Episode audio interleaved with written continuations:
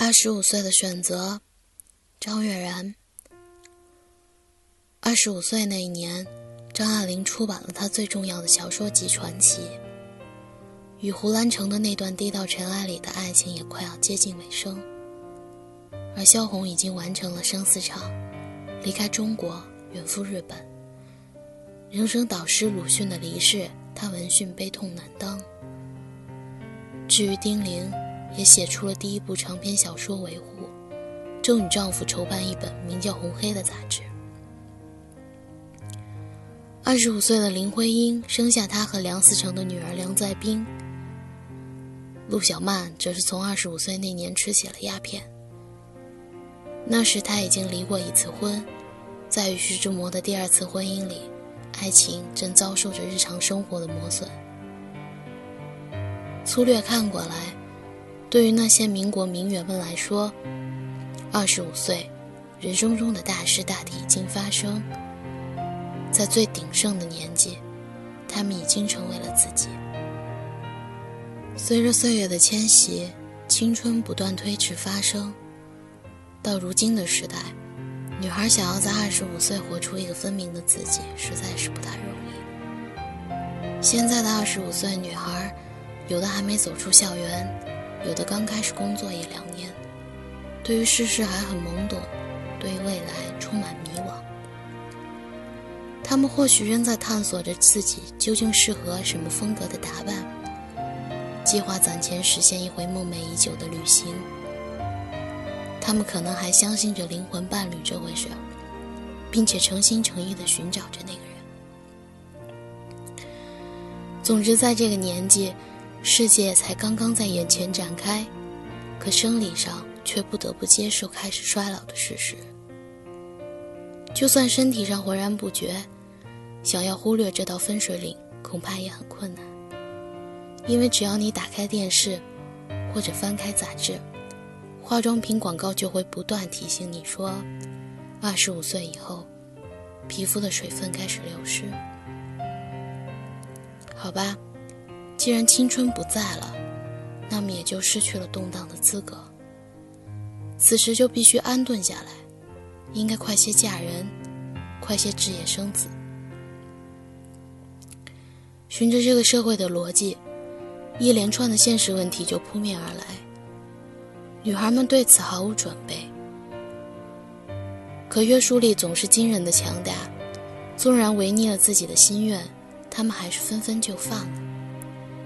所以二十五岁一到，很多女孩就变得很着急，急着把自己当一个问题解决掉，生怕再晚一些，问题就变成难题，难题就变成麻烦。于是匆忙着陆，沉入一种安稳的生活状态。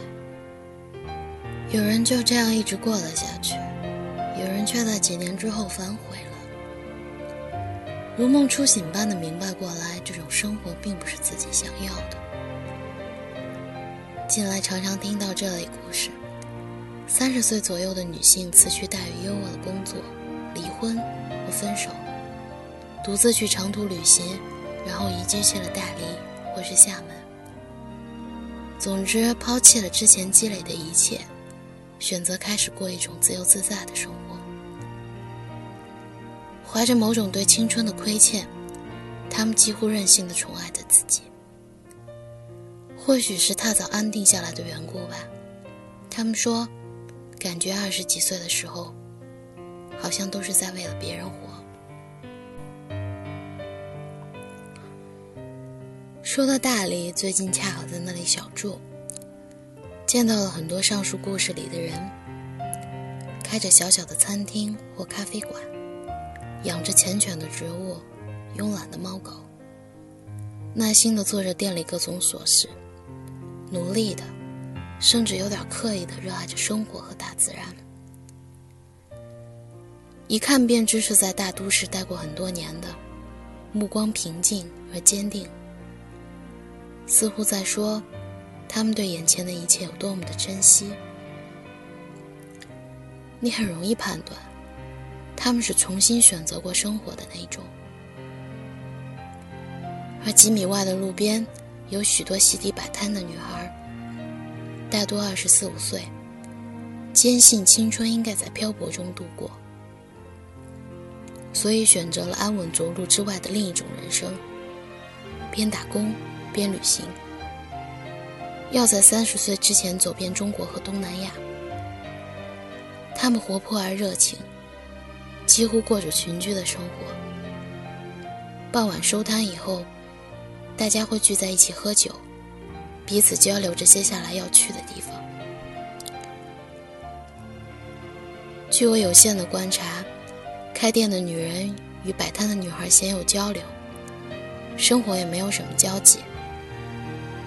她们原本就在两条生活轨迹上，一种是来寻梦的。一种是来捕梦的。二十五岁的时候，女孩们要做的一个重要的选择，也是如何处理他们的梦：追寻还是放弃？追寻的人有可能失望而归，放弃的人可能掉头去追。二者其实都不算是一种失败。应该清楚的是，二十五岁的选择。并非是一劳永逸，它不过是通向一段或长或短的生命体验。